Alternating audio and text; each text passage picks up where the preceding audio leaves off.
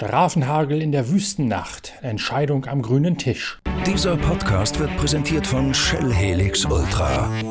Das Premium-Motorenöl für deinen Motor.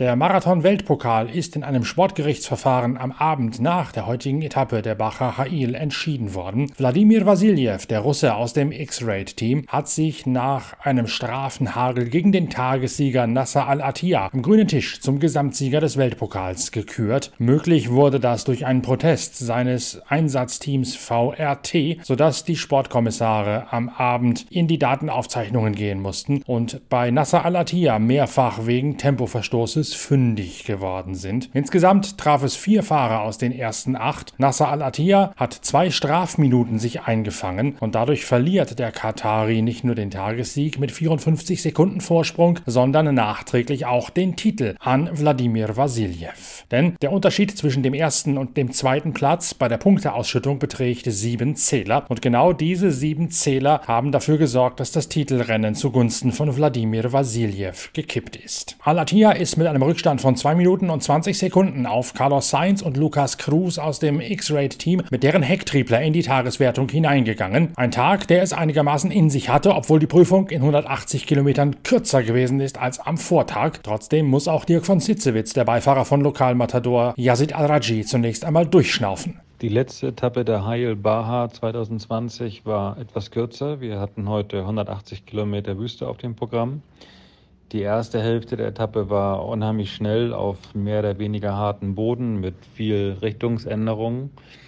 Und die zweite Hälfte ging dann wieder durch tiefen Sand, ähm, zuerst auf Pisten, dann noch ein bisschen durch die Dünen ähm, mit doch hier und da tricky Navigation. Die Prüfung führt nordwestlich von Hail und relativ früh schon kann Nasser Al-Attiyah 33 Sekunden vom Vorsprung des Madrilenen Carlos Sainz abknabbern. Nach 69 Kilometern sind bereits 46 Sekunden vergangen und bei Kilometer 95 riecht dann alles nach einem Führungswechsel. Bei Kilometer 121 hat sich Carlos Sainz wieder ein bisschen freifahren können. Mit 68 Sekunden Vorsprung scheint der Tagessieg in die Hände von El Matador zu fallen. Dann allerdings verfällt verfährt sich Carlos Sainz, weil er einen sehr schwierig zu findenden Wegpunkt nicht sofort anpeilen kann und mehrfache Schleifen drehen muss. Toyota-Fahrer Nasser Al-Attiyah kann mit seinem Hilux da problemlos einchecken und den Rückstand wieder wettmachen in einen 54-sekundigen Vorsprung ummünzen. Da weiß er allerdings noch nicht, dass er geblitzt worden ist und dass das nachher am grünen Tisch dafür sorgt, dass er den Sieg verlieren wird an Carlos Sainz und damit auch den Weltpokal an Protestführer Wladimir Vasiljev. Carlos Sainz ist der Ansicht, es sei ein Fehler im Roadbook gewesen, der ihn dort in die Irre geführt hätte beim Finden des Wegpunktes. Und er fordert im Nachgang auch, bei der Rallye Dakar sollten alle Autos auf jeden Fall mit Kameras ausgerüstet werden, um solche Schwierigkeiten zu vermeiden und zu gucken, wie die Wegpunkte angefahren werden und warum. Sainz Teamkollege Stefan Peter Ronsell aus dem X-Raid-Team komplettiert mit Platz 3 im Buggy das Treppchen. Für ihn ist es das erste Mal, dass er mit seinem wieder neuen Beifahrer, diesmal wieder ein französischsprachiger, in der Wüste navigieren konnte konnte, deswegen ebenfalls eine gute Vorbereitung für ihn. Yazid Al-Raji wird heute in der Tageswertung Dritter, am Ende Vierter insgesamt und daraus schöpft sein Beifahrer Dirk von Sitzewitz gehörig Mut. Für Yazid Al-Raji und mich ist es mit unserem Toyota Hilux ähm, gut gelaufen.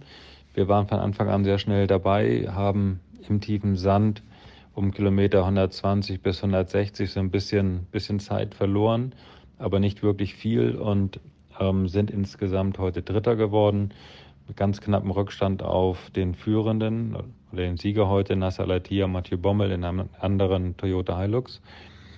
Also alles in allem war es ein guter Tag und vor allem war es für uns hier in Heil in Saudi-Arabien ein sehr guter Test und eine sehr gute Vorbereitung auf die kommende Dakar im Januar 2021.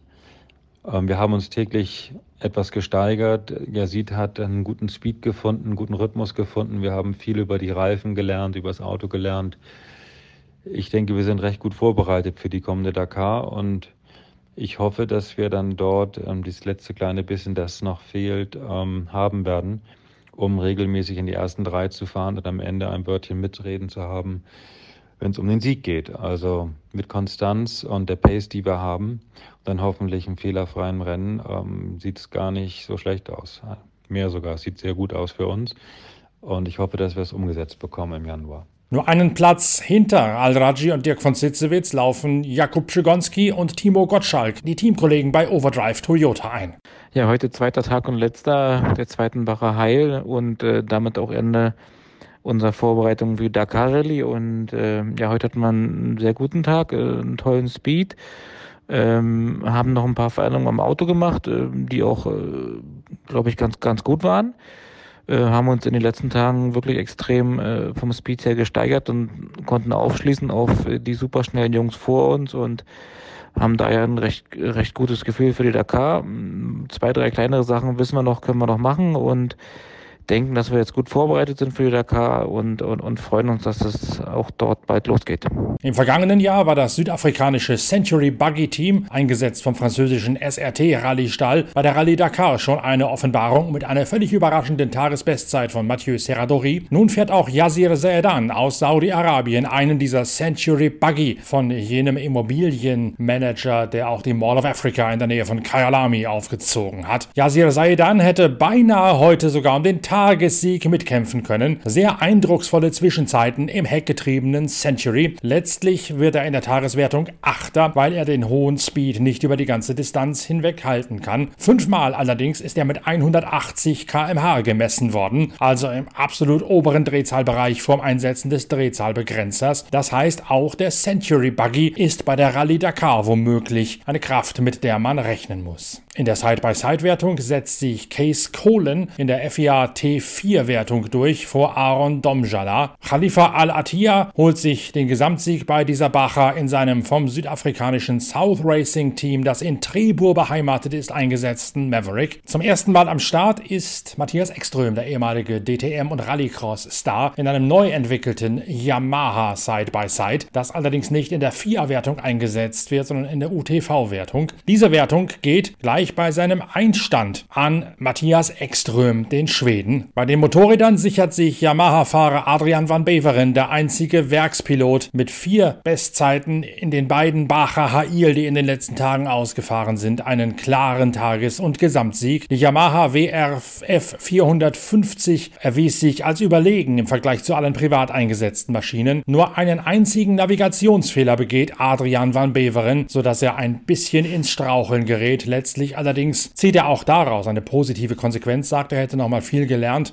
beim Navigieren und sei jetzt auch sicher, dass die Spätfolgen der Verletzung an der Schulter vom Sturz des Vorjahres mittlerweile komplett ausgeheilt seien. Van Beveren gewinnt vor Michal Al-Hueneim, einem Saudi-Araber, auf einer KTM. Auf Platz 3 Anas Al-Rechani, der 10 Sekunden hinter dem anderen Saudi liegt. Gegen den Yamaha-Werkspiloten Adrian van Beveren haben sie alle allerdings keine Chance gehabt. Carlos Sainz und Lukas Cruz gewinnen also letztlich die Bacher Hail vor Nasser Al-Attiyah und Mathieu Boimel. Auf Platz 3 Stefan Peter Ronsell und Edouard Boulanger, sein neuer Beifahrer. Dann Yazid Al-Raji und Dirk von Sitzewitz sowie Kubab Schegonski und Timo Gottschalk. Platz 6 reicht Wladimir Vasiljev und seinem Beifahrer Dimitro Ziro aus der Ukraine mit dem X-Rate Allradler zum Sieg in der Gesamtwertung, weil Bernhard Tenbrinke, der als Tabellenführer nach Saudi-Arabien gekommen ist, mit Tom Cool-Soll im Hilux Overdrive letztlich nur Siebter wird. Deswegen hat Vasiljev in der Endabrechnung 51 Punkte, Nasser Al-Attiyah 48,5, punktgleich mit seinem Teamkollegen Bernhard Tenbrinke. Dann gibt es auch noch einen Weltcup nur für die Beifahrer. In dem obsiegt Mathieu Boimel, der Co. von Nasser Al-Attiyah gegenüber dem punktgleichen Tom Cool-Soll. Hierbei geht es. Hierbei gab die Majorität der besseren Resultate, sprich die mehr errungenen Siege für Mathieu Boimel an der Seite von Nasser Al-Attiyah den Ausschlag. Dimitri Zyro, der Ukrainer, wird dort nur Vierter hinter Lukas Cruz, weil er ist im Laufe des Jahres an die Seite von Wladimir Vasiljev gestoßen ist. Und damit endet die letzte große Generalprobe vor der Rallye Dakar 2021. Für uns ist das nicht der finale Vorhang, sondern ganz im Gegenteil. Der Auftakt zu einer großen Vorschauserie auf die Rallye Dakar. Wir werden ab dem 3. Januar natürlich wieder für euch da sein mit den täglichen Podcasts Daily Dakar. Und davor gibt es eine ganze Menge Vorschaumaterial, denn ich, Norbert Orkenga, als die Stimme der Rallye Dakar, werde natürlich vorab mit allen wichtigen Teilnehmern telefonieren und euch sämtliche Hintergründe, die ihr wissen müsst, vor dem großen Wüstenabenteuer aufbereiten. Was ganz Besonderes haben wir uns ausgedacht zum Weihnachtsfest. Da gibt es einen dreiteiligen Talk mit Matthias Walkner und Heinz Kinigartner, den beiden Österreichern aus dem KTM-Team der Motorradwertung. In mehreren Episoden werden Walkner und Kinigartner dann übers Fest hinweg von der Faszination des Marathon-Rallye-Sports berichten und schwärmen. Sie werden erklären, wie man sich heute und damals vorbereitet hat und was es in Saudi-Arabien alles so zu erwarten gilt. Da geht es um Quarantäne, ebenso wie die um die sportlichen Änderungen und um die reine Herausforderung der Streckenführung. Das ganze Material dafür, das werden wir aufbereiten und euch in drei Episoden über die drei Weihnachtsfeiertage online stellen. Während der Wartezeit lohnt sich für euch Marathon Freaks sicher auch ein Blick in die neue Ausgabe der Zeitschrift Pitwalk,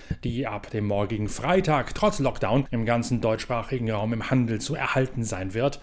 Da gibt es auf 180 Seiten Motorsport vom Feinsten und natürlich auch einen Themenschwerpunkt Marathon-Rallye-Sport. Auch da ist bereits Matthias Walkner einer der Hauptdarsteller, gemeinsam mit Toby Price, den sie KTM-intern nur das Tier nennen. Warum, das erfahrt ihr bei der Lektüre der großen Heldengeschichte, in der wir aufarbeiten, was für Strapazen die Motorradfahrer im Marathon-Rallye-Sport auf sich nehmen und warum sie diesen Sport so unglaublich faszinierend finden und es alle Verletzungen, alle Mühen und allen Risikos wert sei. Das erörtern Toby Price Price und Matthias Walkner, zwei ehemalige Gesamtsieger der Rallye Dakar aus dem KTM-Lager, in der neuen Ausgabe der Zeitschrift Pitwalk. Wer sich nicht dem Risiko aussetzen möchte, in die Stadt zu gehen und Virenschleudern zu begegnen oder wem das Ganze wegen des Lockdowns zu mühsam ist, der kann sich das Heft natürlich auch direkt bei uns bestellen. shop at pitwalk.de, das ist eure E-Mail-Adresse für den schnellen und unkomplizierten Versand der neuen Ausgabe der Zeitschrift Pitwalk direkt zu euch nach Hause. Ich freue mich, wenn wir bald voneinander lesen und auch bald wieder voneinander hören mit den Daily Dakar-Episoden Episoden. Bis dahin, tschüss, danke fürs Reinklicken, euer Norbert Okenga.